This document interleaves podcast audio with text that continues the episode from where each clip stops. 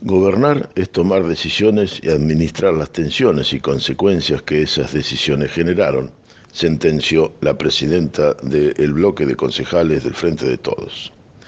Es claro que el devenir de las propias limitaciones del partido gobernante de la ciudad los ha hecho presentarse contradictorios al momento de dar a conocer y ejecutar decisiones.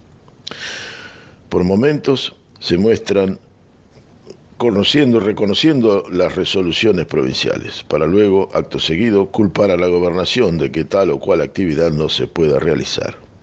Anuncian cuidados y restricciones, pero no ejercen ningún control para que se cumplan.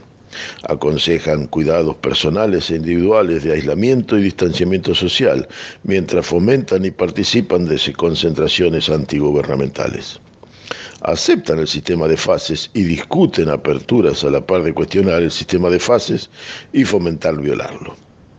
Luego de negar las tensiones que sufre el sistema hospitalario, el intendente de la ciudad dio que dio a conocer la gravedad de la situación de internaciones.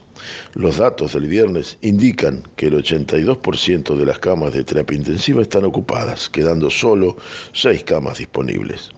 Cualquier accidente grave pondría en jaque a todo el sistema. Como muestra de lo expresado, basta decir que un lunes por la mañana el director del hospital municipal anunció el cierre de ingreso de pacientes al propio hospital para desestresar el sistema. Por la tarde, el representante de los propietarios de las canchas de fútbol 5 reclamaba la apertura de sus comercios. Como bien dijo un concejal, gestionar implica responsabilidad y parece que en Bahía Blanca eso estaría faltando. Daniel Guerín, La Grapa Contenidos para el noticiero del sábado.